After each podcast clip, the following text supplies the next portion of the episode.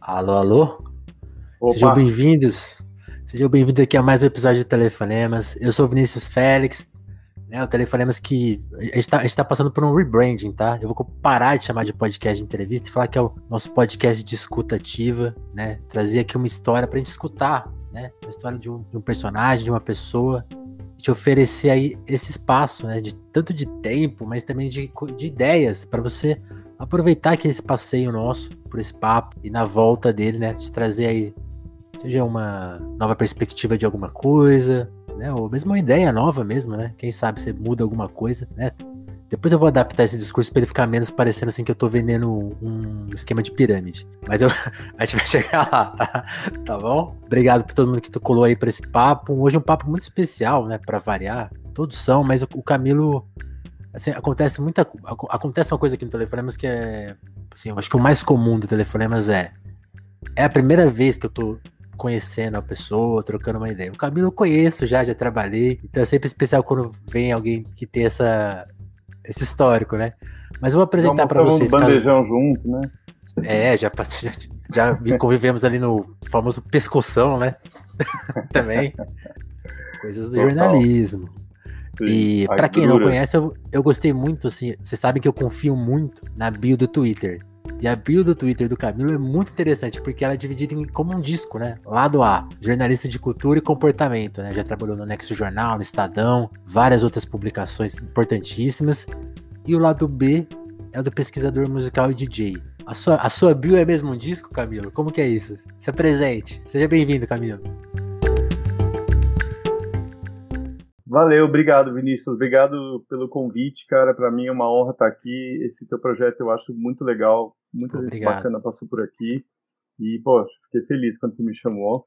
E obrigado aí quem, né, para todo mundo que estiver nos vendo ou ouvindo. Sim. E é, a vida é um disco, né? Tem hora que tá tocando mais do lado A, tem hora que tá tocando mais do lado B. É, nesse momento, eu acho que, quer dizer, nesse momento, é, teve um tempo que o lado B tocou bem mais, né? Que eu era assim, DJ mesmo, full time, e tocava direto, e eu quase não trabalhava de jornalista, né? Uhum. Mas, sei lá, ficando mais velho um pouco, e aí o lado A passou a ser o jornalismo. Começou a falar mais alto. Falo mais alto? Não, o, o, o, lado A começou a falar mais alto. Ah, tá, desculpa. Não, você tá falando no volume ótimo. Tá, tá bom, tá bom. É, aí o lado A começou a, a tocar mais, né? E acho que é hoje, é, é assim até hoje, é, pelo menos na, na, última década foi assim. É, quem sabe pós-pandemia, né? De repente começa a rolar mais trabalho de DJ também, que, que eu não recusarei. É, mas amanhã mesmo eu vou tocar. É, isso, isso que eu te falar, eu, eu, eu, te acompanho é. no Instagram e, te vejo mais DJ que jornalista atualmente. É, eu fiquei, fiquei imaginando isso. Será que mudou? Mas ainda não. Então, não, porque. Quer dizer, eu tô, eu tô trabalhando agora, o meu principal trabalho jornalístico não aparece muito, né? Ah. Eu tô trabalhando hoje, assim, eu faço parte de uma equipe de jornalistas que colabora para a CNN Interna International, internacional. É, então, mandando matéria em inglês sobre coisas aqui do Brasil. É, mas, assim, como eu não sou, eu não, eu não coloco isso na bio, porque eu não sou contratado da CNN, né? Então, uhum. eu presto um, um serviço para eles, é, é como se fosse um freela fixo. É, sai matéria publicada com o nome, no site deles, né, essas coisas. É, mas como eu, eu não sei, eu, eu tem uma coisa com as minhas redes sociais que eu, eu sou meio, é, como é que eu posso dizer? É, low nunca, profile? É que não é que é só low profile, às vezes eu acho que também fica, eu, eu não sou aqueles caras que quer botar tudo que eu faço, eu, quero me, me, me direcionar para um lado, entendeu? Então, saquei. no Nex eu fiz muita coisa de, de tudo que é tipo, assim, e na CNN agora, principalmente, o, o, que mais eu faço são matérias de política ou meio ambiente. É, mas, que assim, é? não é meu principal... É, como é que eu posso dizer? Eu, eu, acho que o meu campo, assim, como jornalista, é muito mais na área da cultura e da música sempre foi, entendeu? Sim. Eu prefiro que nas minhas redes fique mais projetado isso. É... Até porque. Não sei, posso estar tá, posso tá errando, mas por enquanto é assim. Não, eu, eu, eu acho que mais confortável. Sentido. Eu acho que faz sentido. Você, é. você tomar, tomar, tipo assim, conta dessa, dessa história, né? Porque, realmente, na, nas redes sociais você pode contar qualquer história. E, realmente tem gente que faz da, do perfil currículo vitae, né?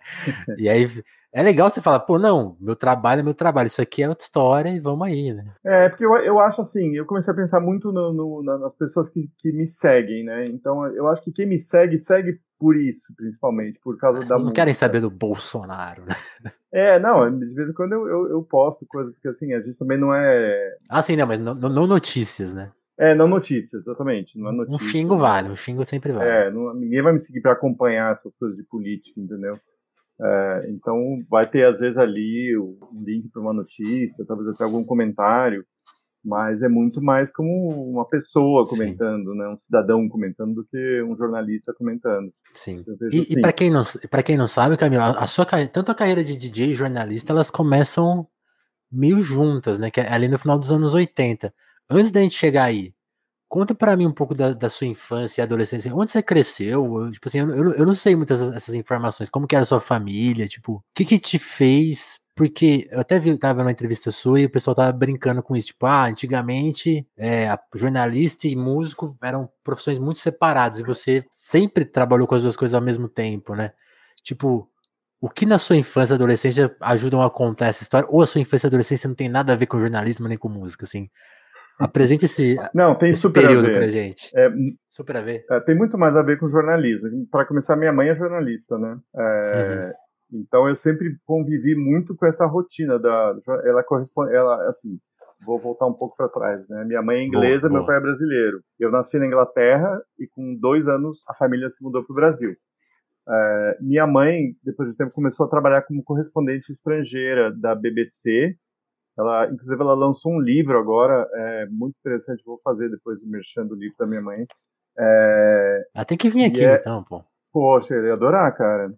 Saiu agora pela editora Alameda, depois eu vou. É, me fugiu o nome agora. Mas enfim, é uma compilação de todas as matérias que ela fez na época da ditadura, Uau. dos anos 70 e começo dos 80. Então tem muitos, muitos assuntos assim que, inclusive, conversam com o que rola hoje, né? Por exemplo, questões é, de direitos humanos, questões indígenas, questões do meio ambiente. Ela cobriu tudo isso. E é uma coisa que era muito presente na minha infância, né? Ela no telefone, passando a matéria, ditando para o pessoal lá em Londres, nos anos 70, no tempo da Embratel, que às vezes você ficar esperando né? Você tipo ligava para a telefonista e pedia uma linha, pedia uma, uma conexão lá com Londres. E aí ah, ligavam de volta. Ela não mandava um e-mail para Londres, né, nos anos 60. eu convivi, convivi com o Telex também, que uma época ela trabalhava Caramba. no escritório no centro, o pessoal mandava, tinha ali alguns correspondentes estrangeiros, eles mandavam as coisas pro Telex.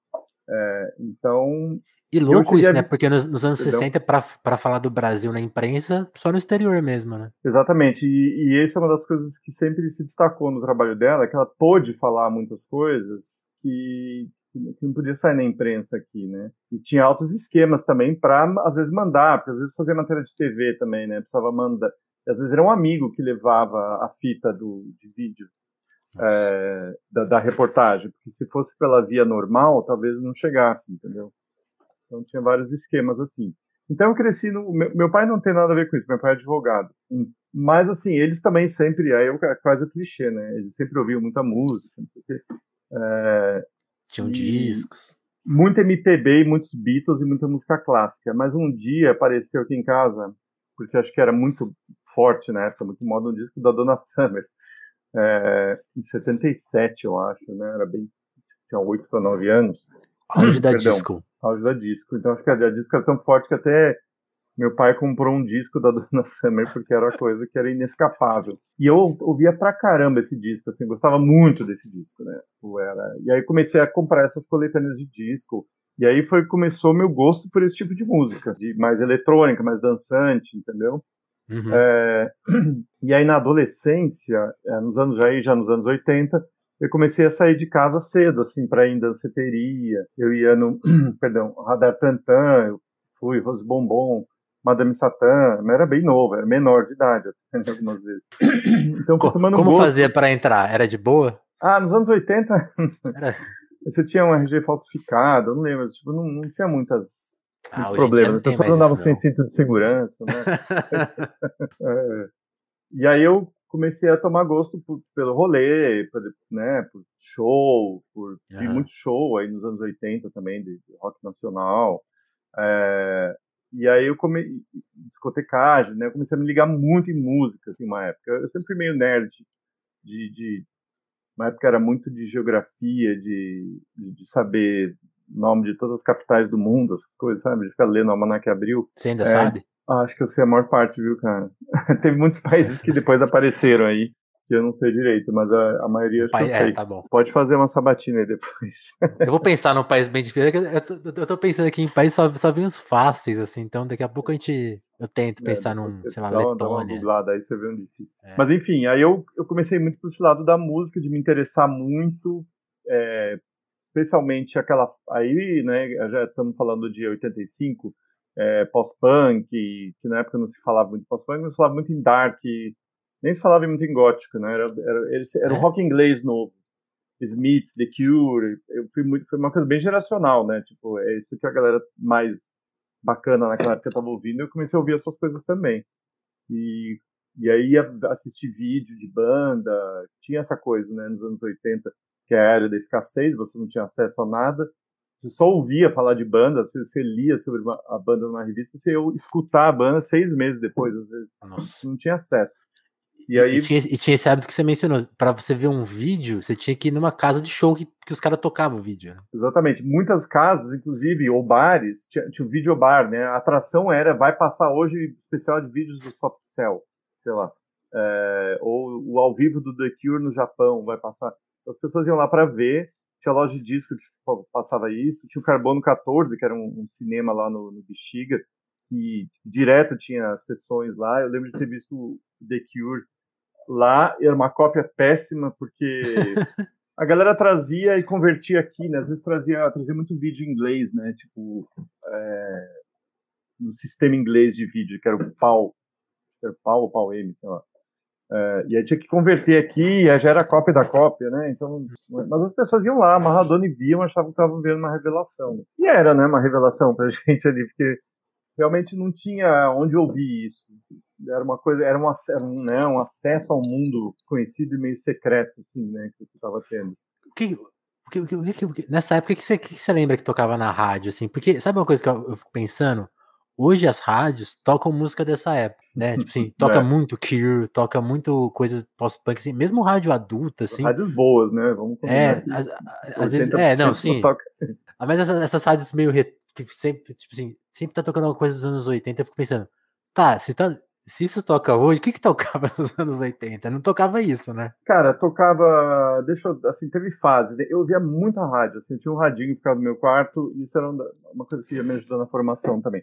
Então, depende da rádio, as rádios tinham meio perfis, assim, mas tinha umas que tocavam mais funk, o funk da época, que era, era mais coisa americana, funk americano, meio eletrônico, é, lembro, sei lá, de ouvir Khan muito na rádio, Malcolm McLaren, é, é, é, Michael Jackson tocava pra caramba na rádio. E, e, tocava mais entre pop e coisas dançantes e música brasileira, dependendo da rádio, né? Tocava certo. muita música brasileira. Lu Santos é uma coisa que se ouvia muito na rádio, ali na primeira metade dos anos 80. Essas bandas aí do rock BR, assim, que veio, que vieram, sei lá, com uma pegada mais alternativa, né? Legião, isso demorou um pouco mais para tocar. Aí teve o estouro da Legião, aí o primeiro estouro aí começou a tocar mais é, Titã. Titãs até tocava antes por causa do Sonífera Ilha e tal, né? Era mais pop. É, e aí, essas, essas coisas que na época eram muito alternativas, tocavam em programas específicos. É, então, a gente também tinha isso, é um costume na época, você tinha que saber o horário que ia tocar o programa, quer dizer, o horário do programa é só cada, geralmente era semanal, programa do Fernando Naporano, por exemplo, programa do Kid Vinil. Então, o Zé Roberto Mar, né, que é no, no Rio, no caso, então você, sabe, você sintonizava naquele horário, se você também perdesse o programa, você dançou, né? Porque você não ia ter reprise. Hum, isso a gente gravava os programas também, né? A gente gravava muito. O meu rádio tinha gravador cassete, então às vezes tava tocar a música, tocava, você já apertava lá o rec para começar a gravar a música. O, o hábito de gravar feito eu tive, né? Embora seja já anos 2000, ainda tinha, tinha, tinha essa coisa. Antes de ter tinha, computador né? em casa, tipo, não, você quer ter uma, você quer ter uma música que só toca no rádio ainda? Grava. Eu, eu fiz isso, pelo menos. Mas já era uma coisa assim comum. Totalmente comum. É, não, já, é, já era os especialistas, ó. É... É, mas aí, aí só para completar as e, coisas. E, e, tudo isso em São Paulo, Camilo? Né? É São Paulo, né? São Paulo. Fala, os clubes que você falou eram, é, são, são, são É, não, eu sempre morei em São Paulo.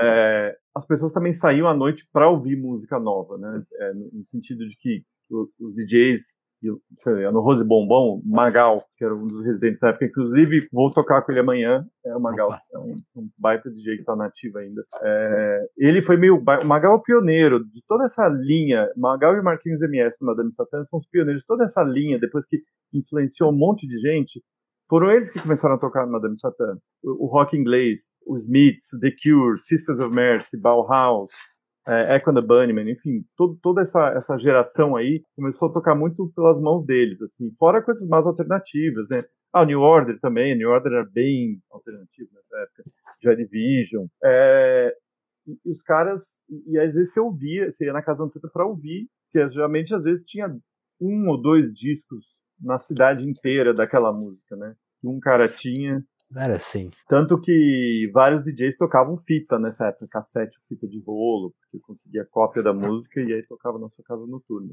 É, por isso Mixar que com Roma, fita é heróis, hein? Nossa, por isso que quando romantiza muito essa época, eu fico, peraí, gente, não é tão...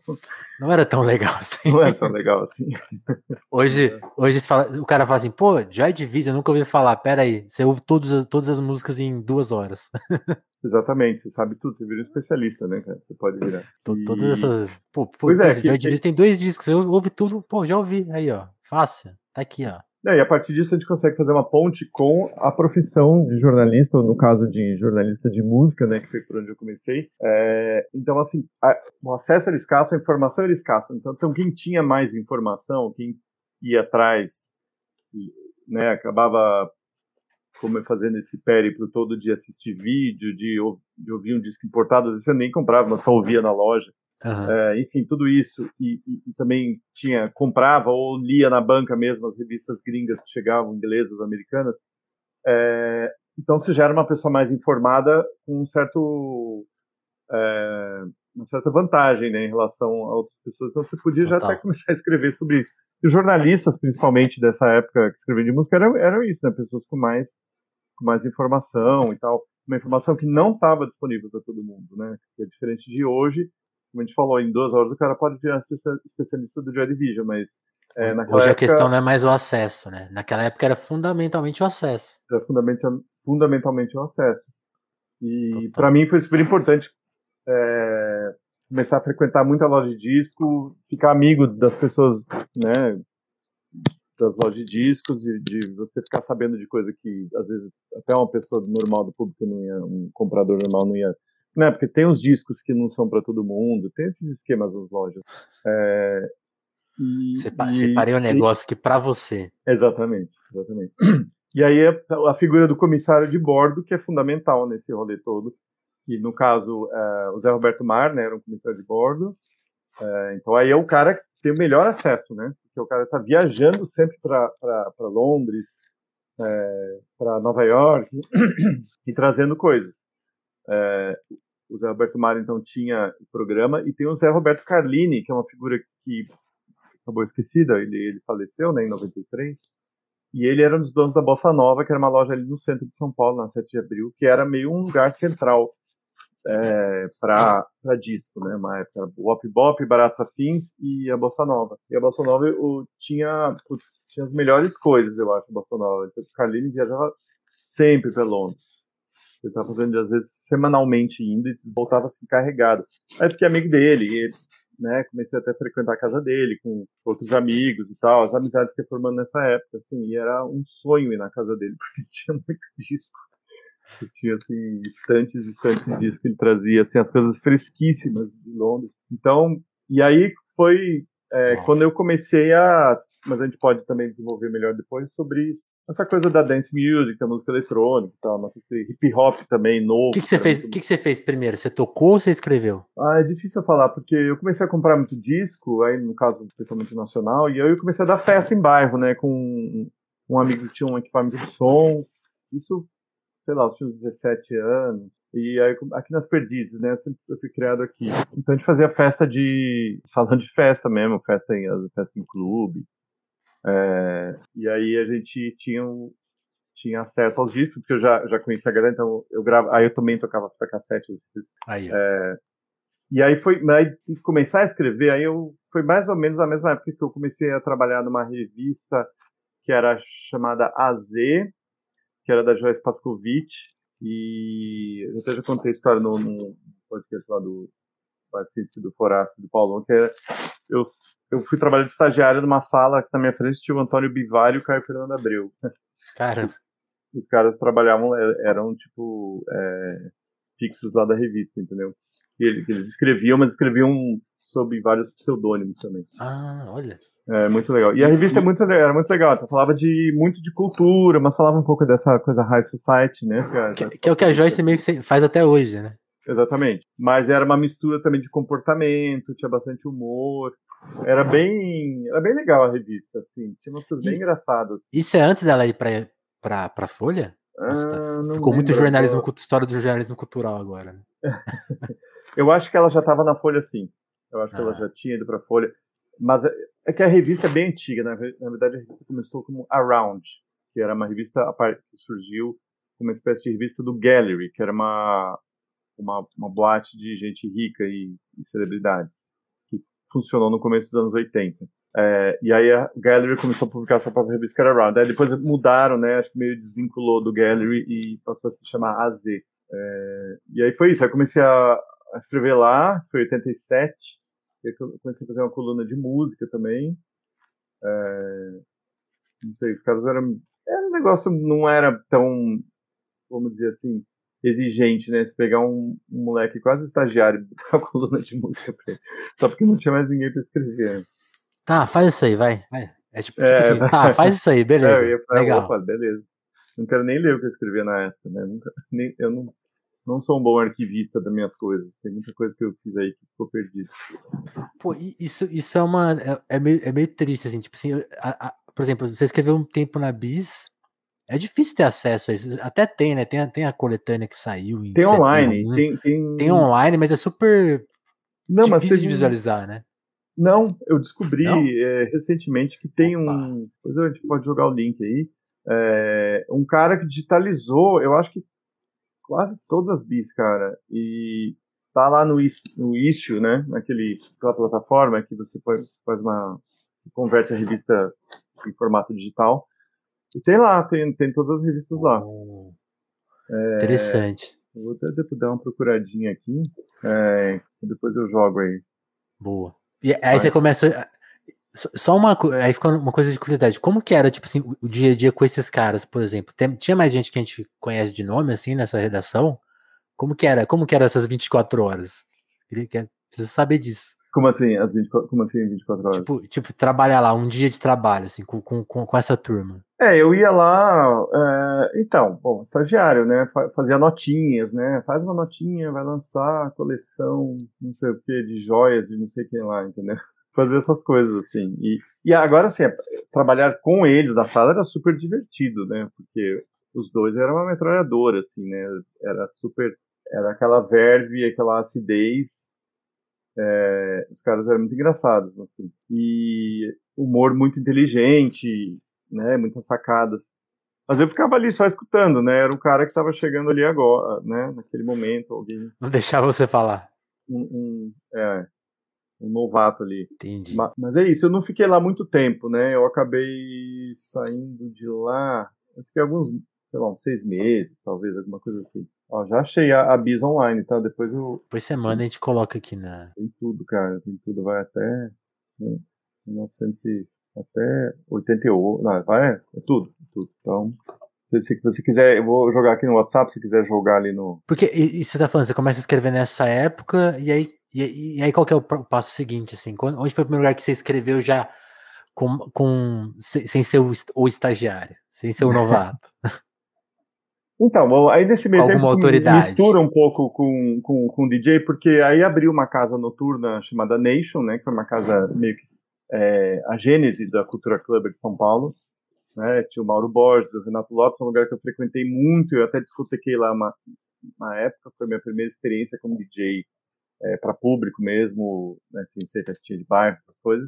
É, aí eu fiquei tocando lá, e aí eu comecei a trabalhar para um, um jornalzinho da comunidade britânica, americana em São Paulo, eu também escrevia de música, e aí através disso eu conheci o pessoal da Estileto, que era uma gravadora da época, que, que lançava várias coisas legais, as coisas do rock inglês, começou a lançar muitas coisas de SD House, né, que estava pegando nessa época, e lá eu conheci o Thomas Papon, que né, muitos conhecem como um, um dos integrantes da banda Fellini, mas que é um jornalista também, né, um crítico musical de longa data, assim, muito importante nesse começo da Bis, e ele estava trabalhando nesse estileto, né?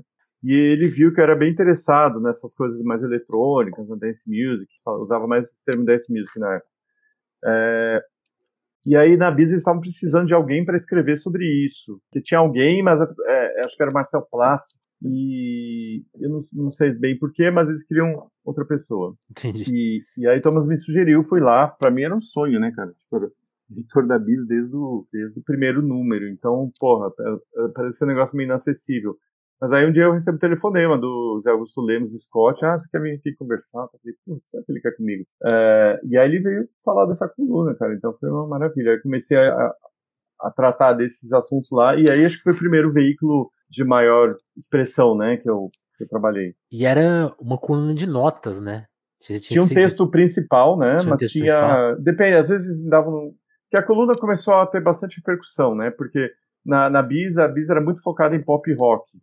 E esse era um assunto muito marginal, assim, né? Ou as pessoas, os outros jornalistas em geral, não tinham tanta familiaridade com isso, alguns nem gostavam. E não era levado muito a sério esse universo, né? Era uma coisa muito nova e, e tinha, lógico, vários ranços mesmo, né? De, por ser eletrônico, por ser uma coisa que achavam que era uma coisa meio gay. É, tinha, tinha tudo isso. E é, daí eu, eu comecei a tratar isso muito a sério, entendeu? Isso foi, uma, uma coisa que foi diferente, assim eu acho. É, você tinha perguntado uma outra coisa que eu acho que eu já estou fugindo um pouco da pergunta. Não, mas, mas, mas Putz, agora eu não lembro. Eu acho que era, era, era, Não, era, era porque era assim. Era uma coluna que você tinha pouco espaço para tratar, tratar das é, coisas. Né? É, não, aí eu chegar aqui, aí começou a ter essa repercussão e aí começaram a abrir duas páginas, é, muitas vezes. Oh. Então aí eu podia fazer umas matérias maiores e tal. E, mas assim, também comecei a fazer muita coisa no resto da revista, né? Comecei a cobrir é. show, comecei a fazer entrevista, né? Coisas, porque, porque esses dias eu tava, justamente, estava lá no seu Instagram e você postou, né? Uma coisa que acho que o Kiko Dinucci que achou, né? Foi, do tipo assim, que era, era um, um, uma, uma tripinha, assim, tipo assim, fala, falando assim, pô, os Racionais tá aí, né? Tipo assim, dando uma, um novo ar pro hip hop brasileiro, 91, tipo assim, aí era tipo. Era um parágrafo, uma aspa do KLJ e acabou. Era, era o espaço que tinha, né? Então, e eu comecei a escrever bastante de hip hop nessa época, porque acabava se botando meio tudo nesse balaio, entendeu? Tipo, o, o, não rock, certo. podemos chamar assim, né? O não rock que, que, que, também é o hip hop é uma cultura de DJ também, né? É uma cultura centrada. É música no, eletrônica. É também música eletrônica, né? É, é o seu é um outro universo, mas assim acho que muitas vezes dialoga um com o outro, muitas vezes se estranha também. É, uhum. Mas o, o DJ ele é uma figura central, né? As bases, o sampling, tudo isso. Então tem, tem muita, assim, tinha uma certa propriedade para falar, assim, né? E eu acompanhava bastante. Vale até lembrar, né? Antigamente o, o, DJ vinha na frente do MC, né? Depois que, que ele quase deu, deu uma desaparecida, assim. E, mas isso até eu diria que é mais atrás, né? Nessa época é, já era, os MCs já estavam na frente mesmo, né? É, porque a gente tá falando de. Puta, já tinha Vanilla aí, Ice é. até. Aí já, é, já, já é anos 90, né? Já, já tinha é. dado uma estragada. Já. É. Aí eu comecei a cobrir as coisas de rap nacional, fiz uma matéria com o Pavilhão 9, foi a primeira matéria é, deles na imprensa, é, fiz o, o, essa, essa notas racionais, fiz umas outras coisas também. É, e é isso, né? Então, a, a Bis também acabava que não dava tanto assunto, né? espaço para hip hop. Eu acho que, é, assim, era o perfil, né, de, ou o perfil que se imaginava que era o uhum. leitor da revista, era, não tinha tanta pesquisa, né, não tinha muito, às vezes, as era publicações meio... jogavam muito no escuro, né, com relação ao leitor. Mas tinha, lógico, os números de vendas, né, tinha a capa que vendia mais, tinha, capa... tinha até um, um papo que é meio sinistro, assim, né, que você pensar, que falava que não era bom botar um artista negro na capa ia vender menos, entendeu? A não ser que fosse o Michael Jackson. Embora tivesse tido Michael Jackson, tivesse Prince, é, são as, as, exceções até nessa história toda. É, pô, eu lembro que teve até uma capa que, que, que, eu defendia na época que tinha que ser a capa do o MC Hammer e o Vanilla Ice que estavam estourados na época, né? Sim. É, mas aí entrou essa questão de ser uma capa com rap e, e os caras também eram meio palha, né? Vamos combinar, mas estão fazendo sucesso. É, mas aí a capa virou, foi, sabe, quem foi parar na capa? O Sup Dragon. Ah, olha aí. Quem é, lembra? Quem lembra do Sup Dragons aí? então, que... que... é uma escolha bem inusitada, né? Pra gente falar o mínimo. Que era o quê? Uma banda inglesa? Uma banda X, dessa né? indie inglesa que tava nessa onda. Nessa época tinha essa onda do indie dance, né? O, o bandas muito ligadas com essa coisa de Manchester, né? É, então eram rock, eram meio psicodélicas, mas eram eram tinha uma batida dançante, né? Tinha um groove e tal. Tinha, aí, veio, aí veio o grunge e acabou com todas. O grunge acabou com todas, total. É. Mas teve o Britpop depois em resposta, é, né? Aí... Acho que muitas meio que foram. O Blur, o Blur mesmo, o Blur surgiu o Blur pegou... primeira onda. É. é. o Blur surgiu em 90, né? Acho que o primeiro álbum deles 90, 91 era era essa pegada aí. E, e, aí você falou, você tocou em alguns pontos que a gente tá brincando, né? Como, como que era o jornalismo cultural nessa época? Porque tinha essas coisas. E você até mencionou isso no Twitter uma, uma época, né? Que acho que é uma, algumas brigas que hoje nem fazem mais sentido, né? Tipo assim, você falou, pô, a minha geração tinha pilha, por exemplo, com, com a geração dos 60, 70, né? Tipo assim, de, mesmo música brasileira, tinha rivalidades e tinha várias coisas. E tinha as coisas mais problemáticas aí que você falou, né? Tipo, pô, não pode pôr artista negro na capa porque tem um boato que não é. vende, né? Tipo. E aí você falou, pô, não se, não se escrevia de música eletrônica porque tinha gente que achava que era música de piada. Tipo assim, eu, pô, não, né? Tipo assim, então, tipo, homofobia. Como que esses temas surgiram? E aí vou acrescentar uma segunda pergunta, que é uma curiosidade minha. Hoje, tipo assim, eu, escrevo, eu colaboro com o Lúcio na Popload. Uhum. E é muito engraçado, assim, porque você vai discutir. Hoje, como você falou, pô, acesso à música, assim, um cara tem 70 ouvintes, eu já tenho acesso a tudo que ele fez, acho coisas que ele tem no YouTube dele, que ele postou sei lá quando.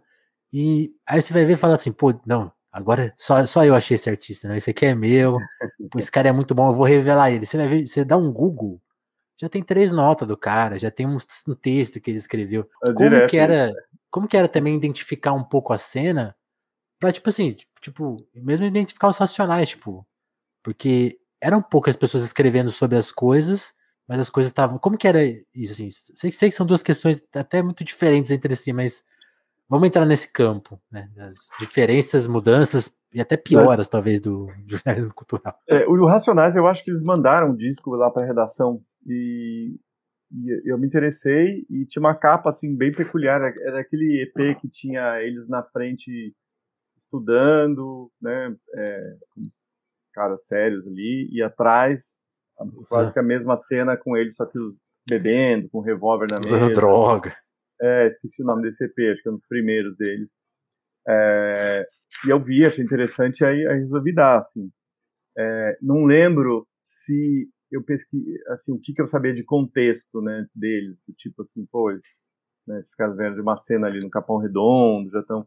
Enfim, eu, eu, eu me mantinha razoavelmente informado, assim, que é, através de pessoas. Às vezes você, você, acabava sabendo pelas pessoas né, das coisas, né?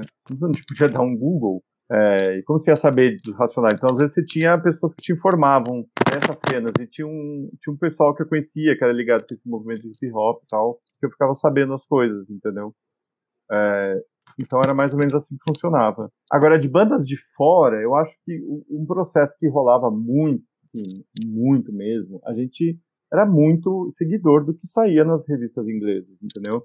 Então a gente lia muito New Music Express, Melody Maker, The Face, revistas e, e jornais, e que os caras davam era importante. Se os caras destacavam alguém, a gente já ficava prestando atenção, pô, mas né, esse aqui vai ser o próximo grande grande nome. E tinha muitas coisas furadas no meio disso, né? Tinha muita banda ruim que os caras incensavam. Tinha muito nome que não deu em nada, né? Tinha muita coisa que sei lá, fazia sentido na Inglaterra, mas não fazia. Eu lembro de uma que a Melody Maker falava pra caramba, que era Carter The Unstoppable Sex Machine. É, não sei se você lembra dessa. Dá, dá pra ver que eu. No, que não rolou, né? Não, não rolou. Aqui. Não, na Inglaterra teve um hit top 5, sei lá o que, entendeu? Tipo, e aí. Isso aí, é um exemplo, não tinha muitos assim, né? Sim. Eu sim. acho que também tinha uma, uma. A gente tem que ver também, é, na época, assim, eu acho que a gente era bem mais colonizado no geral, né? É, então a gente era muito. É, muito seguidor cego, assim, do, das coisas que vinham de fora. É, a nossa autoestima era muito baixa, como país, acho que mais ainda. Poucas pessoas viajavam para fora. É, o Brasil era meio, bem mais provinciano, né? Então, assim, isso em, em, vários campos, né? Eu vejo que, por exemplo, os DJs de rádio dos anos 80, né? Os caras falavam muito assim, esse é o som que tá rolando em Nova York agora, né? Esse é o som... Então ficava muito esse papo, assim. É, e, e aí o pessoal mais comercial olhava para Nova York Estados Unidos, o pessoal mais underground olhava para Londres. Essa era basicamente a divisão. Então, assim, poucas pessoas iam para Londres, né? Então, quem. Cara, fulano voltou de Londres, era quase uma pessoa que chegava com uma aura, assim, de. Né, de. O que está acontecendo no mundo, né? Porque aqui é, a gente não sabe de nada. A gente não sabe nada, a gente era muito isolado. E uma coisa que chamou atenção para mim, quando eu fui para Londres em 86, era assim, eu achava que todas essas bandas que a gente curtia no underground aqui eram fazer um maior sucesso lá na Inglaterra, tipo assim, é, sei lá, o, o, The Cure, Joy Division, era tudo. Mas chegava lá e via que, que fazer sucesso era Madonna, era era essas coisas bem pop mesmo, entendeu? Tipo o que rolava aqui, assim. Claro que tinha lá um, um, alcance muito maior o The Cure do que tinha aqui, também tinha Mas lá proporcionalmente eram, eram proporcionalmente não é que os ingleses são todos cool e ouvem as coisas underground, né? Tipo, eles também ouvem E esse foi, foi legal para perceber isso também, assim, né? Esse... É, é, como que foi a saída pra Inglaterra? Porque tem essa coisa que você comentou, no, você nasceu lá, né? Tipo assim, você nunca pensou em... Você foi para lá, você pensou não, em morar lá. Qual, qual que é a sua relação com, com, com, com o país que você nasceu, né? Embora, é, então, não, eu... Imagino que você se considere brasileiro. Sim, sim, eu sou naturalizado brasileiro. Mas eu tenho muita uh, raiz inglesa, assim, né? Por exemplo, minha mãe eu falo inglês na maior parte das vezes. Eu falo inglês com a minha filha, embora ela não, é. não fale muito ainda, mas ela entende. Né? A gente tem, faz Natal aqui na casa da minha mãe até hoje, com várias coisas que são de tradição inglesa. É, então a gente tem um vínculo muito forte. Minha irmã mora lá. A, a é... sua conversa com a sua mãe é em inglês? Olha, boa parte das vezes, viu? e então a gente tem um vínculo muito forte. É... Eu já morei lá, como eu te falei, morei lá três anos, nos anos 90. Também já fui várias outras vezes, né? tenho parentes lá, tenho primos, tenho tio, né? tinha, tinha os avós também que mas já faleceram. Então, assim, a gente tem, tem isso muito. tem uma ligação forte, assim, não é uma coisa que nasceu e, e colar, entendeu? É, então, então é isso. Então tem essa, esse, esse, vínculo. Nos anos 90, como eu te falei, fui morar lá, né? Foi uma época como foi que bem, foi? Foi bem importante, assim, porque foi aí que eu, que eu fiz uma imersão forte nessa cultura de música eletrônica. Porque o que eu, o que eu conhecia, o que eu consumia era muito da, o que acontecia aqui que era muito legal, muito interessante, e a gente pode até falar disso, porque é o objeto é, do, do, meu livro, que vai sair em breve. Opa. É, e só que aqui era muito pequeno, né? É uma coisa muito, muito nicho e tal. E lá, na, na quando eu fui para lá, era, era, totalmente mainstream isso. Então as festas eram muito grandes, os festivais, as raves, enfim. Era a, a cultura popular da, do Reino Unido era totalmente dominada pela dance music nos, nos anos 90, assim. É, uma coisa muito. Era o que o jovem, qualquer jovem, era o que ele fazia. Tomar bala música, e ir na música rede. de jovem. É. Então, é coisa muito disseminada. Então, para mim foi, foi importante ter ido, ter vivido tudo isso lá e tal. E foi lá que eu, que eu resolvi ser DJ, assim, retomar a coisa de DJ. É, até até assim, muito empolgado pelo que eu tinha visto lá e tentando reproduzir aqui um pouco. É, a, primeira, a, primeira, vez que você viu rave na sua vida foi lá? Foi lá. Essa ideia de dançar no mato, assim, né, ao ar livre e tal, fora, longe da cidade, foi lá que eu vi. É, é uma coisa que aqui não, não tinha nada, né, que a cena dos clubes era totalmente ligada à cidade aqui. Era uma coisa bem urbana, é, geralmente os clubes eram essas caixas pretas, com estrobo, fumaça. Naquela época tinha o Hell's Club, que era um dos primeiros after hours de São Paulo, assim, 94, 95, E lá no, no Hells era, era isso, era, era techno pesado e estrobo, fumaça, quase nem, às vezes você quase nem via as pessoas E a rave era, e era legal também, por um lado, mas a rave era muito legal porque você fazia, você estava na natureza, você estava, acho que dava uma e era uma coisa nova, né? É, tipo uma assim. possibilidade de você meio, sabe, sair fora mesmo em vários sentidos. Não se preocupar Sim. de estar com, a, com, a, com, os perigos ou as, as imprevisibilidades da cidade. Eu ia até te perguntar isso, assim, porque é, por que, que é tão popular na Inglaterra? Assim, por que você acha que popularizou naquela época específica? Né? Porque, tipo assim, nos 80 tem a coisa do pós-punk, que tem muito a ver com a Thatcher, com, tipo, sabe, o neoliberalismo na Inglaterra que aconteceu nos, nos 90? Assim? Você acha que tem alguma questão sociológica de que explique esse fenômeno? Ah, tem umas, umas teorias aí, né? Mas eu, eu diria que até que lá começou antes, né? Que lá, a primeira explosão que teve lá foi em 88, de House. É, eu acho que foi uma conjunção de coisas lá, né? Teve a questão sociológica que eu acho que tinha uma é, insatisfação de muitos jovens é, com meio que o, o, o ethos assim da era tátil do individualismo, é, uhum. né, de cada um por si. Ela tem essa famosa frase que ela fala assim: não There's no such thing as society. Não existe essa isso que, se chama sociedade. É, então era muito e é muita cara dos anos 80, eu acho essa coisa de, de, de fazer fazer muita grana, né? Era dos IUPs e tal. E a, eu acho que veio como uma reação a isso, é, a rave proporciona uma experiência muito coletiva, muito comunitária. É, essas cenas todas, né? Não só da rave, mas do clube. E aí, junto com o êxtase, que é uma droga que provoca empatia, é, você meio que quebra várias travas que você tem, você passa a sorrir pro estranho, você abraça o estranho, você dança junto, né? E se ele tá lá sorrindo para sua mina, você não vai querer lá arrumar uma briga com ele. E isso era uma coisa que era muito característico, né? E aqui no Brasil também, né? Balada é muito associada com briga, era muito associado. Né? As pessoas enchiam a cara e sempre saía treta nas baladas. É, quando com o êxtase isso, passou, isso deixou de existir lá e aqui, né? Ficou uma coisa muito mais é, muito mais fofa.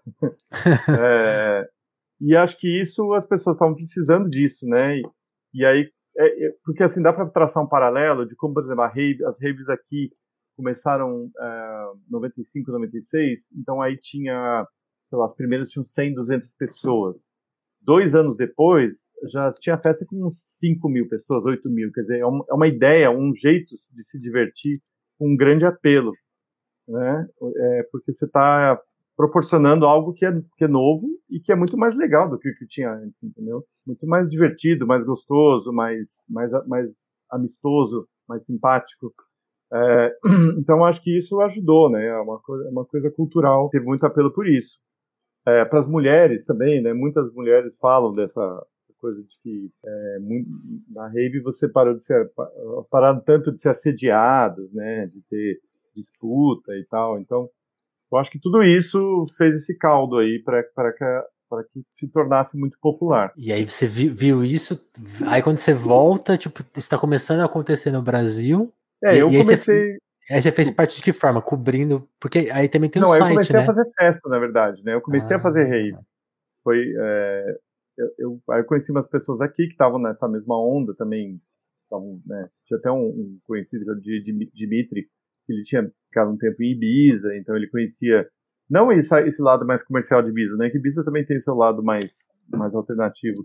Então ele conhecia bem esse, esse rolê e era, a gente também não queria os clubes caixa preta, a gente queria fazer clube do mato, enfim. Foi juntando pessoas com, com ideias parecidas e né, fiz a primeira festa em dezembro de 95, que aí é, é, ironicamente no num espaço que era no centro acadêmico da Faculdade de Química da USP, mas que era um cara que, que era um dos DJs da festa que ele, ele estudava lá. Então, Muito ele... perto do laboratório. pois é, tinha essa piada na época, né? Só que a gente vai conseguir entrar no laboratório, mas, mas não, mas enfim. Mas já foi uma experiência, Sei. embora tenha sido na USP, é, foi já foi uma coisa um pouco mais fora da, do urbano, da cidade. Sim. E aí rapidamente começou a ter festa em, em, em sítio, é, Cotia, Imbu, Maresias, enfim, foi, foi espalhando por aí, pra, na praia também, né, na praia, que era um lugar interessante também para que já rolava é, na Bahia, né, em Trancoso, é, tinha um pessoal mais, mais ligado com esse movimento Goa, psicodélico, que começou, geralmente estrangeiros, que estavam fazendo festa desse tipo lá em Trancoso. Foi, inclusive, frequentado, entre os frequentadores dessas primeiras festas de Trancoso está o pessoal que depois fundou o Universo Paralelo, os pais do Alok. Sim. Talvez o Alok tenha estado nessas festas de Trancoso como um bebê de colo, né? Não sei. Uma criança. é. Que coisa. Mas é isso. E... Tudo isso está no livro. é, conta mais esse livro. E, e tipo assim, o, o Raw é, é, é, você criou meio para divulgar as festas? Como, como, que é a criação do site? Assim? Você... É, foi uma, foi uma criação conjunta entre eu e a Gaia Passarelli e o Gil Bárbara. É, e eu também era uma coisa que eu tinha visto na Inglaterra, as pessoas usando a internet para divulgar a festa, que era uma coisa é. que aqui não rolava. Tem esse elemento novo na jogada, né? Agora tem a gente já tem a internet agora, né? A gente falou de várias Exato. coisas que, pô, carta, telefone, então, então Não, um elemento os, novo na jogada. É, e tinha os fóruns, nas né, comunidades online, entendeu? E, e aí pessoas de diferentes cidades se conectando, né? E era super importante para. Aqui no Brasil, logo surgiu também uma, uma lista de exclusão chamada BR Rave. E aí você tinha pessoas de Maceió, de Belém, é, de Porto Alegre. E às vezes são cidades que, assim, o cara às vezes nem conhecia mais ninguém na cidade que gostava daquilo que ele gostava, né? Então, mas ele podia agora finalmente se conectar com pessoas é, que tinham uma, uma, uma ideia parecida. É, enfim, aí ele, o RAW surgiu em 97 justamente com essa, com essa ideia de criar um, um espaço, né, onde pudesse se falar da, da cena, porque aí, de novo, né, a gente volta nessa questão, não, quando é que, como é que você ouvia falar do que rolava em São Paulo? você tinha basicamente um lugar, que era a coluna da Érica Palomino na Folha de São Paulo, a Noite Ilustrada, que era a Érica, né, sou maior fã dela, puta trabalho que ela fez nesse espaço para divulgar e ela foi muito importante. É, mas assim, é um, era um espaço só e ela tinha as preferências dela. Por exemplo, ela não gostava muito de rave, né? Ela gostava muito mais da coisa dos clubes, ela já estava puxando mais para esse lado da moda também. É, e a gente também não se sentia tão representado muitas vezes lá. A gente queria falar dessas coisas mais que a gente considerava mais alternativa, mais underground, menos ligado com, com moda. A gente, tinha, a, gente tinha, a gente tinha uma certa militância nessa época de, né, de achar que aquilo já era um lado mais comercial da coisa que, que, não interessava pra gente. Então, Algo novo estava vindo, né? É, exatamente. É, é, isso, né? Os movimentos são esses, vão se renovando por dentro e sempre quem vem depois vem para se contrapor a quem estava quem tá meio na, na, dominando. Então foi isso, o RAW foi esse espaço, né, para começar a divulgar e tal. Eu, mas assim, eu não me envolvi muito no começo, né? Eu trabalhava como jornalista na Gazeta Mercantil nessa época. É, que ninguém vai saber o que é, né? Mas é, era um jornal que já foi o maior jornal de economia do Brasil, gente. Antes de existir é. o valor econômico. Gazeta Mercantil era um jornal, putz, acho que centenário. Ele acabou fechando nos anos 2000, mas tinha uma estrutura gigante, tinha um prédio enorme lá em Santo Amaro, acho que um prédio de uns oito andares, todo do jornal, quer dizer, era um, era um grupo poderoso. É, eu trabalhava lá nessa época, enfim. Não então, falando de isso, música, imagina. O que, que você escrevia consegui, lá? Consegui falar de música lá também. É, porque tinha o canal de cultura, né? Trabalhava lá o Luiz Antônio Giron e o Daniel Pisa. É, é verdade. eu conheci o Giron dessa época. Assim, eu já conheci o Giron de antes, né? E ele sempre foi bem receptivo, assim, para eu. É, e aí eu acabei colaborando lá com. ocasionalmente, né? Não, não muita, muita coisa. É, mas é isso, é como eu trabalhava muito e também estava começando a discotecar mais e mais, assim, o RAW não conseguia, não dar atenção pro RAW, não conseguia me envolver tanto. E ficou muito na mão do Gil da Gaia, que fizeram né, um trabalho espetacular. É, e aí eu acabei depois, comecei a colaborar lá com uma espécie de uma, era uma coluna, depois virou blog. E depois eu fui trabalhar lá já por 2007, por aí. Eu fiquei um ano e um ano e meio, dois anos de editor lá do site. Isso já bem depois, né? 2007, 2008. E, e, aí na Gazeta você ficou até quando? Aí eu fiquei até 2000, é, fiquei até 2000, e aí eu come... Ah, porque aí comecei a tocar, foi aí que o lado A virou DJ, entendeu? porque aí veio o lado B. É, é porque eu comecei a tocar muito nessa época. Comecei a tocar até por causa das É verdade, aí, saiu disco seu, né, coletânea. Saiu coletânea pela Trama, o Rave Trip, então é, tem um, um, clipe lá de um projeto de música que eu fiz que ganhou o VMB. Então comecei a. A coisa começou a decolar e falei, cara, eu acho que vou, vou ficar vivendo disso, porque né, era, era puxado às vezes você tipo, ir tocar depois de trabalhar no dia seguinte na redação. Redação ainda. Ainda bem que eu era jovem e aguentava, mas é, hoje dá dor de cabeça só de pensar nisso. mas, mas é isso, aí eu fiquei, aí eu né, virei DJ de verdade, assim, é profissão, virou a profissão. E aí eu fiquei nisso uns 5 anos, 6 anos, assim. Caramba. É, mas daí depois eu também comecei a me cansar, porque, sei lá, quando. Parece glamourosa a vida do DJ, né? Mas assim, tem muita coisa. Entre aquelas duas horas que você tá tocando num, num clube, numa festa, num festival que é incrível. Que tá massa, tá? Tá massa, todo mundo curtindo e tal, e né, depois você curte com a galera e tal tem assim muitas horas às vezes de avião, de hotel que você está sozinho no hotel, né? Você, é, você chega, sei lá, para tocar em Fortaleza, você chega de manhã, você dorme o dia inteiro, você acorda à noite para ir tocar, né? Depois é, acabava tendo muitos momentos assim que eu comecei e aí eu, sei lá, eu meio que fiquei sem vida social, assim, tipo, porque eu ficava tocando fora e perdia muito show legal aqui em São Paulo, perdia aniversário de amigo, perdia é, coisa da família. Comecei a ficar é, já meio cansado daquela vida, assim. E, e, tá, e assim, a, a coisa. Essa é uma profissão muito volúvel, né? A cena eletrônica é muito volúvel. Né? Os DJs que estão em destaque agora, depois passa, e talvez tinha passado um pouco minha época. É, né? Começaram a vir novos DJs. É, é a renovação é constante. É, então meio que juntou isso. Então meio que né, dei um passo para trás, resolvi voltar para o jornalismo e eu sempre gostei, né, de, de escrever, de jornalismo. Eu estava sentindo falta também. Eu estava me achando muito desconectado do jornalismo e eu queria me reconectar. Aí trabalhei no RAW, depois trabalhei no UOL, trabalhei no Vírgula, que era um site da Jovem Pan, é um site de, de cultura, entretenimento. Fui pro Estadão, né, que aí nós, nós nos conhecemos, e, e daí o Nexo, tá, tá aí a, o currículo pronto. chegou, chegou. E é, é, muito louco, né? Por exemplo, no. Porque aí você falou da coisa da, da transformação de música, é, é, muito, é muito engraçado isso. Eu que não acompanho tanto, é difícil você ver os mesmos DJs, tipo assim, fora, sei lá, algumas exceções, tipo o Mark, né? Que é, tipo assim, realmente é. um cara que se renovou e tá, tá aí até hoje, assim, mas, tipo assim, são poucos que vão, continuam, né? E conseguem ir mudando e tal. E no jornalismo é a mesma coisa, né? Porque você sei lá, você teve que cobrir, você cobriu cultura, mas no, no link, embora tinha muita cultura, você vai fazer coisa, coisa testar equipamento, né? E no Nexo você teve que, tipo, jogar acho que em todas as posições, né? você fez de tudo no Nexo, né?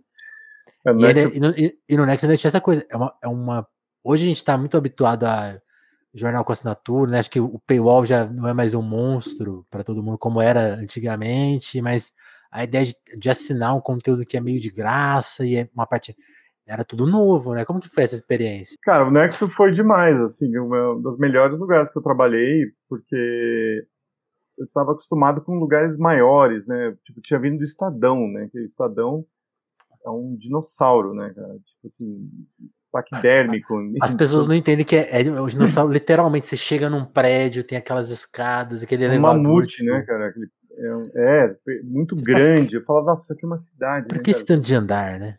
É. Tinha, sei lá, facilmente duas mil pessoas trabalhando lá, acho que já mas nos tempos áureos deve ter tido muito mais. Sim. E aí você vai pro. O Nexo começou num coworking, né? Com, com um piso desnivelado, que as pessoas saíram de lá com dor nas costas. Eu tinha que botar uma almofada meio para compensar, porque. E era tipo clima de startup mesmo. Uh, e aí, só que o Nexo progrediu, evoluiu muito rápido, né? Depois foi para um lugar muito mais legal, uma redação muito mais legal em outro prédio. Agora, eu sei que mudaram de novo, né? Eu saí de lá em maio do ano passado. É... Mas foi uma experiência porque a proposta era toda nova, né? Era uma proposta que me interessava.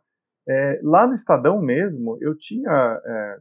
teve, um, teve um ano que teve uma espécie de um, uma chamada para jornalistas é, elaborarem propostas pudessem renovar o Estadão de alguma forma. Sim. Eu lembro que eu propus uma coisa de jornalismo explicativo, que foi até entre as finalistas e tal, mas acho que acabou outra coisa selecionada.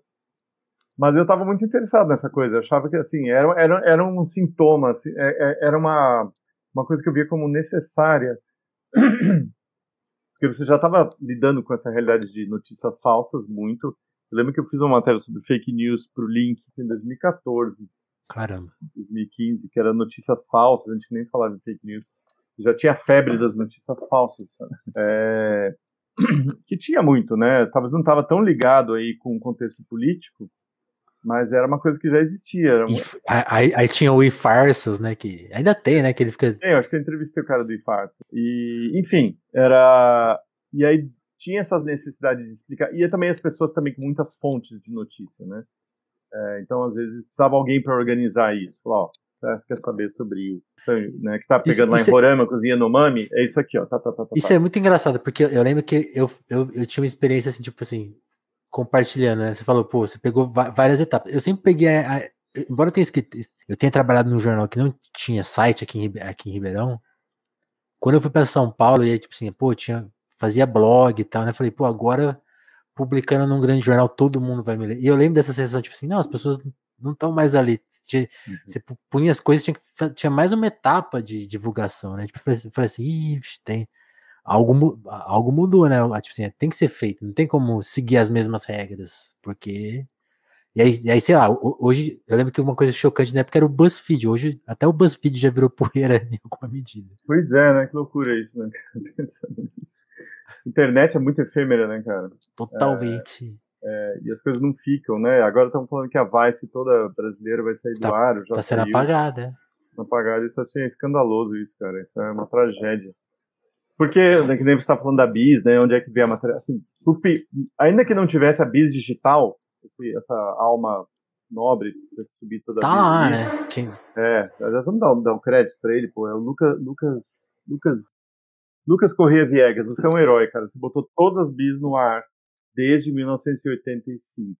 Estão é, lá, página por página. É, enfim, é, mesmo que esse cara não existisse, você poderia eventualmente achar uma bis de papel num Eu tenho umas. Num acervo, né? Tem gente que tem pegou, até encadernou, tem guardado tudo em casa. Você tem umas aí, então, pronto. Eu acho que eu tenho, eu acho que tem até a número um, assim, as então, coisas assim. É, você ainda tem essa possibilidade. Agora, esse conteúdo que é só digital, que agora foi apagado, né? Mas como é que você vai recuperar aí? Quer dizer, tem as, as iniciativas, a Internet Archive, essas coisas. É, mas os caras não pegam tudo, né? E muita coisa realmente desaparece para sempre, né? É, muita coisa que eu publiquei é, por aí, assim, a, a, gente tinha lá o nosso central de blogs, né, no esquema. É, tinha lá o Batistaca, tinha o seu lá, eu, como é que é o nome do seu blog mesmo lá? Era Bracim. Era... Bracim, isso aí, Bracim. Mas, por, por exemplo, o, o, meu blog eu perdi tudo. Tipo assim, eu tenho em algum lugar aí, algum HD, tudo, tudo que eu escrevi. Mas sumiu tudo. E dá, e dá pra achar no arquivo, tem lá também. Você vai na internet arquivo com, com URL, você acha. Mas tá tem? apagado, o, tem. esquema lá? Eu acho que tem. Eu já vi coisa minha. É, não, eu tenho aqui o. o pessoal, Você tem? Não, o pessoal na época mandou lá um, um, arquivo que assim, tá todo o seu conteúdo tá aqui, tá num formato Isso. não sei qual. E, e, então, teoricamente tá lá. Então tá guardadinho aqui numa pasta aqui no computador. Mas eu nunca abri essa pasta. É, deveria, aliás, né? Aliás, coisa... até que bom que tem coisa que não tá no ar, porque eu acho que eu escrevia muita besteira. então, sim, tem essa vantagem, porque nem tudo é, eu acho que nem tudo era tão bom vale assim. a pena guardar, né? É. Mas, mas, enfim, é, é isso, né? A gente vive nesse assim, constância das coisas. Total. É, eu acho que faltou falar de alguma coisa. Eu fico saindo pela tangente, aí eu esqueço Não, falta, a totalidade da pergunta. Uma, uma, coisa que eu queria que você falasse, mas é justamente do livro, porque você tocou no, no ponto do livro, que vai rolar, mas de, detalhe é melhor, porque eu acho que já, já fica assim uma, a história do que vai ser esse livro, assim, tipo, explica melhor a, a ideia dele, porque só, você só, ó, vai ter um livro dessa época aí, mas vai, é, eu já tô, já, já, já andei falando desse livro, eu falei no, no podcast dos caras lá do Barça, do Horácio do Paulão. É, E tô dando só teasers do livro até agora, né, que não tem nome ainda. Quer dizer, tem o um nome, mas não, não é o nome definitivo ainda, então não sei. Ele, ele já está todo escrito, ele é um livro sobre a, a cena eletrônica de São Paulo entre 88 e 2005, né, a cena clubber, a cena raver, é, falando muito dos espaços, dos personagens, fala de música, de moda, de comportamento, de drogas, de tudo que fez parte desse movimento, né, que foi um movimento é, muito, que acho que refletiu muito essa época pré-milênio, pré, pré anos 2000, que era uma época, os anos 90, era, tinha muito otimismo, acho que no ar, assim, né, tinha uma certa é, esperança maior no ar. É, no Brasil, você já estava vendo a, a, a democracia né? Apesar de começou com Collor, né? Mas depois já teve o FHC que foi muito melhor. Você teve um plano real, é, teve uma estabilidade da economia. Mundialmente já tinha o fim da Guerra Fria, é, tinha o fim do apartheid, enfim, tinha várias, né? Parecia, parecia que a gente estava evoluindo assim. Ó, o mundo melhorando. É, pois é. E acho que a, a, a música eletrônica, as raves, e ainda vem o êxtase junto, eu acho que está tudo muito ligado, assim, esse, essa euforia da época. É, e a gente viveu isso aqui também, aqui em São Paulo.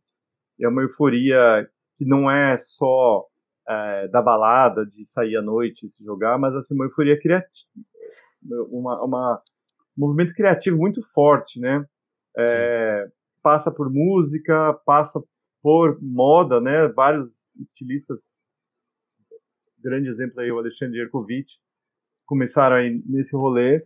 É, ao mesmo tempo, você também teve é, essa criação desses espaços é, onde as pessoas podiam se expressar como, inclusive sexualmente, de uma maneira que não podia antes, né? As drag queens, por exemplo, começaram ali na, na cena eletrônica em 92. Então, eram espaços onde a pessoa podia exercer sua sexualidade, a sua identidade de gênero é, e era meio que inédito isso, né? Era uma coisa que, que, que, nos anos 80 ainda, depois quando veio a questão da AIDS, tinha muito preconceito, perseguição mesmo. É, então você, esses espaços foram super importantes como espécie de, de lugar de resistência mesmo. Cara. É, então, é pra livro... gente ver como as coisas não estão dadas, né? Tipo assim, real, é, tem essa importância. Não são novas, não estão dadas, né? Tem, tem, tem que. É uma luta constante. Exatamente, e aí, exatamente, e, eu acho que isso é uma coisa interessante para quem né, vive hoje, pra, justamente para entender isso, assim, né, que parece que a, a, tava, a história não anda sempre para frente, né, é, então ela dá, dá passos para trás, e a gente vive um grande passo para trás hoje, é, e, e é isso que você falou, né, não está dado, assim, as conquistas acontecem, mas elas podem ser ameaçadas, elas podem ser retiradas, né, elas podem, podem andar para trás depois, é, e ali foi um momento bem especial por isso, por, por, por esses vários, vários aspectos aí. É, tem a questão comportamental, né, aquilo que eu estava falando, né, você saía à noite sempre tinha briga, as pessoas enchiam a cara e brigavam, e isso deixou de existir. É, então é bem interessante sobre vários aspectos, né.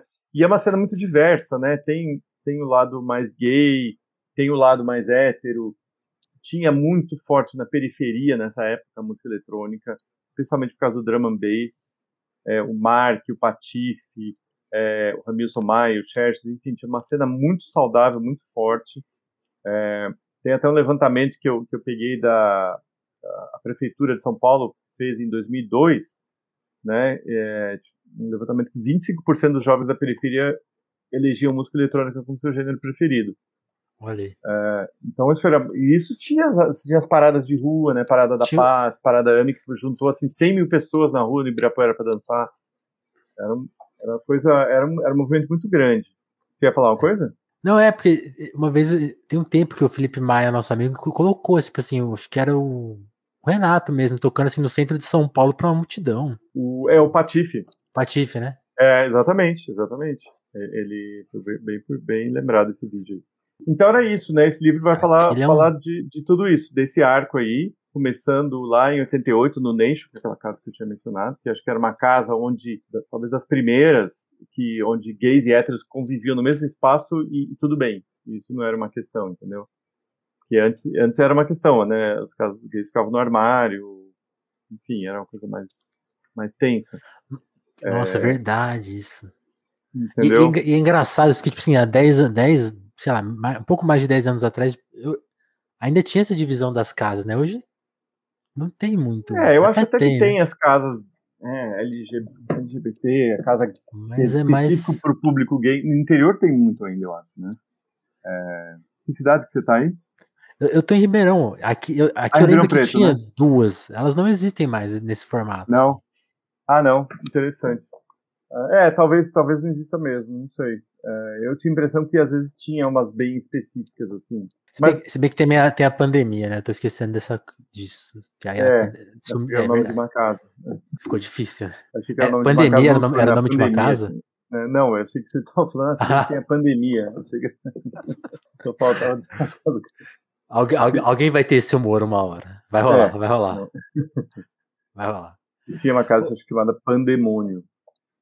É, quase. Essa é antigo, ô, né? Ô Camilo, isso que você falou de. Aí, pra, pra gente encerrar o papo, assim, uma pergunta que. Sobre hoje, assim, porque aí você tá falando assim, pô, seu livro acaba ali em 2005. Quando você olha. E você falou, pô, tinha esse cenário de otimismo, né? Uhum. O que, que você acha do cenário atual? Você, sendo o pesquisador, o que, que você tá lendo, assim? Porque é muita coisa. Nosso papo passou pela música eletrônica, pelo pós-punk, que, você lembrou, né? Não tinha esse nome. E é muito louco. O que eu acompanho hoje, assim, tem uma volta do pós-punk. A cena eletrônica tem várias coisas que lembram um pouco do clima dos anos 80. E aí o, o mundo tá nesse clima de uma guerra fria, uma nova guerra fria. O Brasil vive uma. Sabe, eu acho que um dia vão, vai, esse período vai ser renomeado pelo que ele quer. Não sei se vai chamar ditadura, o que, que vai chamar, mas vai ter um, um nome que não vai ser democracia. Sim, sim, é, vão, eu, acho que vai ter essa assim, sei lá, daqui 20 anos para falar assim, ah, é, não, o povo votou, mas vai ter outro nome. Esquece, vai ter outro nome. E o que, que, você acha, assim, que, que, história a música está contando sobre esse período de agora? Você, você sente algum novo movimento, alguma coisa que, ou que te interessa, te comove em algum sentido? É, eu acho que tem é, duas coisas que eu acho que são bem interessantes no meio da música, é, talvez tão refletidas no trabalho dos artistas, mas também são discussões, né? é, fortes, que, que, eu acho que a primeira a discussão, que não é de agora, mas que ganhou muito corpo nos anos, última década, que é da, a questão mais identitária, assim, né, é, de, de a, da representatividade, né, artistas, assim, artistas trans, artistas LGBTQIA+, é, mesmo as próprias mulheres mesmo, né, que ainda é uma questão que, que pega muitos line-ups de eventos, né, você vê até e a música eletrônica eh, vai mal nisso, muitas vezes, né? Acabei de ver um evento aí que só tinha quase DJ homem. É, mas, assim, no, no underground, né, no, na parte mais alternativa, você tem uma festa como a Mamba Negra, que colocou as mulheres em evidência, né? Elas são protagonistas. A Cachu e a Laura Dias são as fundadoras da festa, mas é uma festa também que abre muito espaço para artistas trans, é, artistas LGBTQIA+, artistas negros também, porque tem, tem tudo, né, tem todas essas questões que estão é, historicamente mal representadas, que agora pelo menos estão sendo, estão conseguindo abrir mais espaço, estão sendo mais ouvidas, está sendo discutido pelo menos, né? E muita coisa não dá mais para passar, não dá mais para passar, é, sei lá, o próprio Lula Palusa mesmo, né? Quando é, divulgou na sua tenda eletrônica tinha lá é, grande parte tinha um dos dias lá, um dos dias que era só DJ homem tocando, né, homem branco, e a galera caiu de pau em cima, entendeu? É, então as pessoas estão muito atentas para isso. Então isso é uma, eu acho que é uma questão que, eu, que me deixa otimista, porque, como você está falando, né, como é que a gente pode chamar essa era? Do que a gente vai chamar? Assim, dá a gente chamar de distopia, assim, sobre vários aspectos, né? Se você é uma pessoa indígena, um Yanomami, mora em Roraima, você vive no apocalipse, né, que seu povo está sendo exterminado.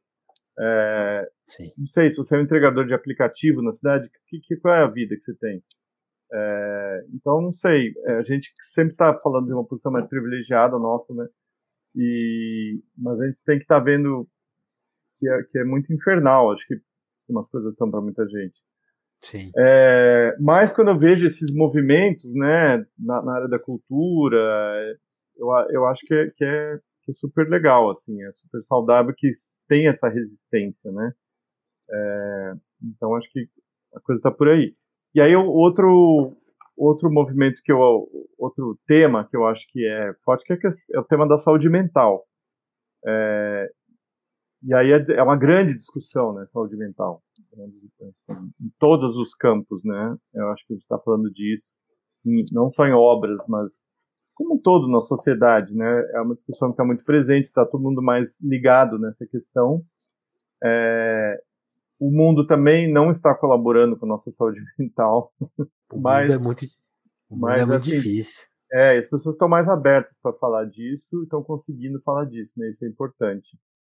É, então eu vejo, acho que até para terminar, assim, são questões complicadas, né? Que estão falando de coisas erradas ou refletindo coisas erradas, mas que eu acho que, que a gente está avançando nessas discussões, né? Não, é, isso eu acho que é a coisa mais esquisita do nosso tempo, né? Porque, tipo assim, tudo bem, isso, acho que isso acontecia em outras eras, mas, tipo assim, parece que nunca a gente teve com. Você falou, né, tipo, a, a história dá passos para trás, mas parece que cada, cada pé tá num, num, Um tá muito lá na frente, outro tá, pô, foi muito para trás, né? Então isso, é. isso convive de alguma forma, que a gente não entende muito bem. É, que talvez o pé que tá lá atrás é uma reação a esse pé que tá. Total. Que esse pé tá indo muito pra frente, entendeu? Então, o cara quer, quer segurar. No fundo é isso, né? A revolta do, do tiozão. O bolsonarismo é isso, né?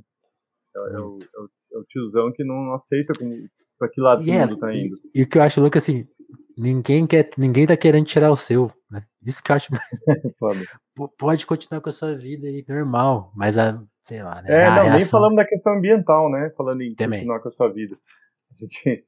É, que é, é, é o nosso modo de vida é insustentável, né? Então, e, e aí vai acabar para todo mundo, tem esse detalhe. Vai acabar para todo mundo, mas enfim. Mas legal, cara. Eu acho. Boa. Vamos, vamos ser fortes, continuando sendo fortes e atentos. Sim, sim, sim, sim, sim. E, e engraçado, você falou essa coisa de nosso tempo, o nosso tempo é distópico. Saiu uma série. Minha recomendação cultural desse episódio: assistam Ruptura. É ah, tá série... tá ali na lista pra ver, cara. Não, eu cara, não tenho tido tempo de ver. Assiste porque ela tem um nada. elemento muito especial, assim, que assim, ela é uma série que ela imagina um futuro. Apple mais, né? É, Apple, Apple mais. Uhum. Que aí você, quando você vai. Eu, eu, ainda não terminei de ver, então eu não sei se, é um, se isso está generalizado no mundo ou se é um, um ambiente só ali onde esses caras trabalham.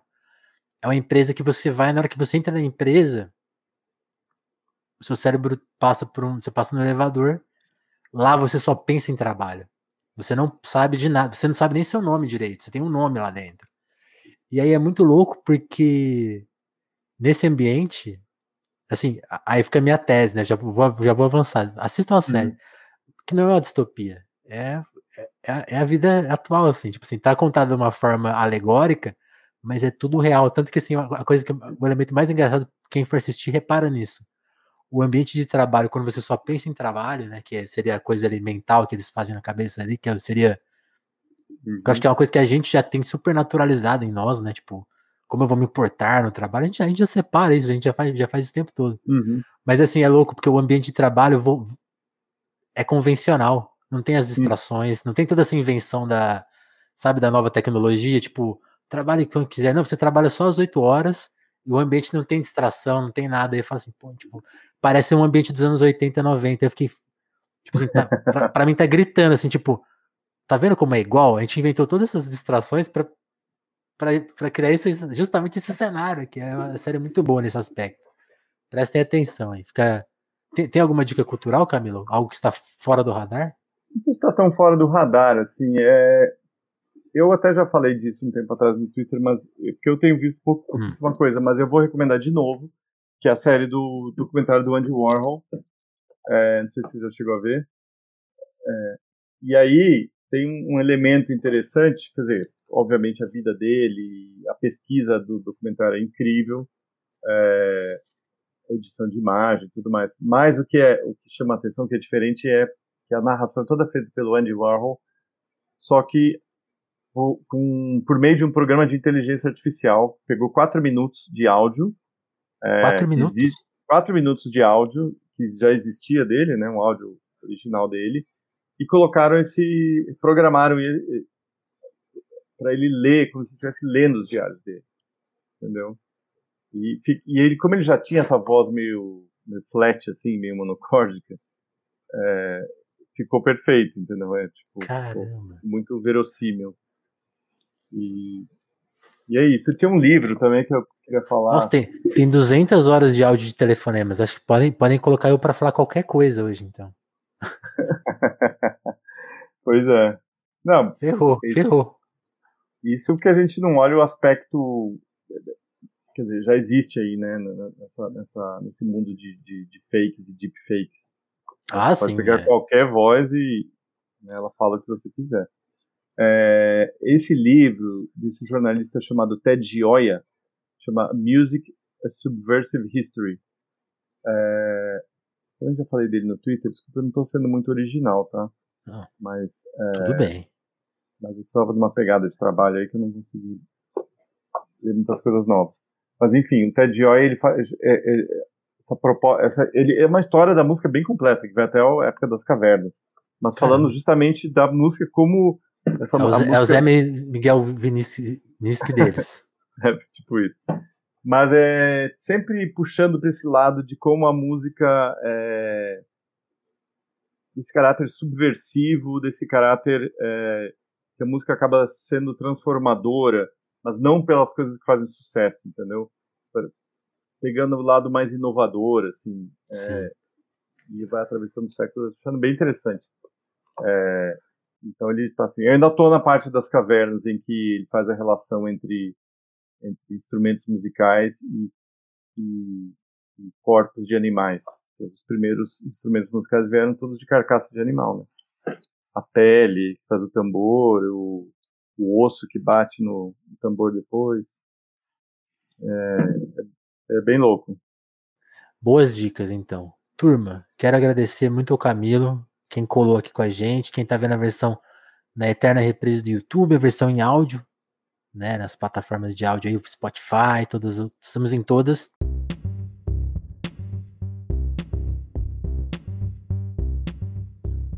E convidar vocês, né, enquanto eu tô sentindo que tá tendo um movimento aí, vão começar a monetizar podcast, hein, no Spotify. Enquanto esse movimento não vem, considere colaborar com essa nossa plataforma independente com o Apoia-se, com o Pix, tem QR Code na tela, tem é, link na descrição. Quem puder fortalecer a missão do Telefonemas é muito importante. A gente teve uns apoios recentes, teve uma onda aí de, de apoio. Eu preciso agradecer, porque foi tipo assim, uns três assim que vieram legal, assim. Eu não vou revelar. Não vou revelar valores, uhum. mas, poxa, façam como essas pessoas. Quero agradecer ó, muito ao Luiz Muchak, o Felipe Braga, também a Flávia Schiotti. Eu nunca sei seu, nome, seu sobrenome, Flávia. Você já veio aqui, você me ensinou o seu sobrenome, Skioket. Eu vou, depois eu vou ter que reouvir o episódio para lembrar como que a gente faz o sobrenome.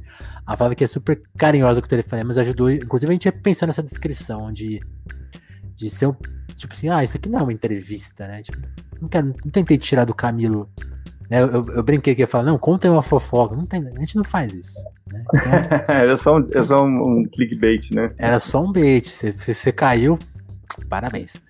E também tem, tem, um, tem, um, tem um colaborador que não apareceu aqui ainda. Cadê ele? Ah, o Gabriel Tupinambá. Muito obrigado, Gabriel. Você, super força. É, pessoas que entenderam a missão, eu espero que você se entenda. Se você curtiu aqui esse, esse jeito de conversar, essa abordagem, considere dar um apoio ou divulgar, mandar para um amigo, falar, pô, tem, tem uma coisa estranha rolando aí na internet. Manda para alguém e, e dá essa, essa moral pra gente. Camilo, brigadão, cara. Bom te rever. Curti muito, espero que tenha gostado do papo e é isso, brigadão. Pô, foi demais, cara. Foi um prazer estar aqui com você. Obrigado aí para quem assistiu. E legal, obrigado pelo convite, foi um papo muito bom. Muito bom. Então, até o próximo Telefonemas. Turma, lembrando sempre que nas plataformas de áudio é toda terça, quinta e sábado. Né? Fazemos podcasts aos sábados. As lives são a qualquer momento no YouTube. Então fiquem de olho, já tem coisa agendada aí, muito interessante vindo por aí. Fiquem de olho, tá? Um abraço, até a próxima. Valeu. Valeu, abração.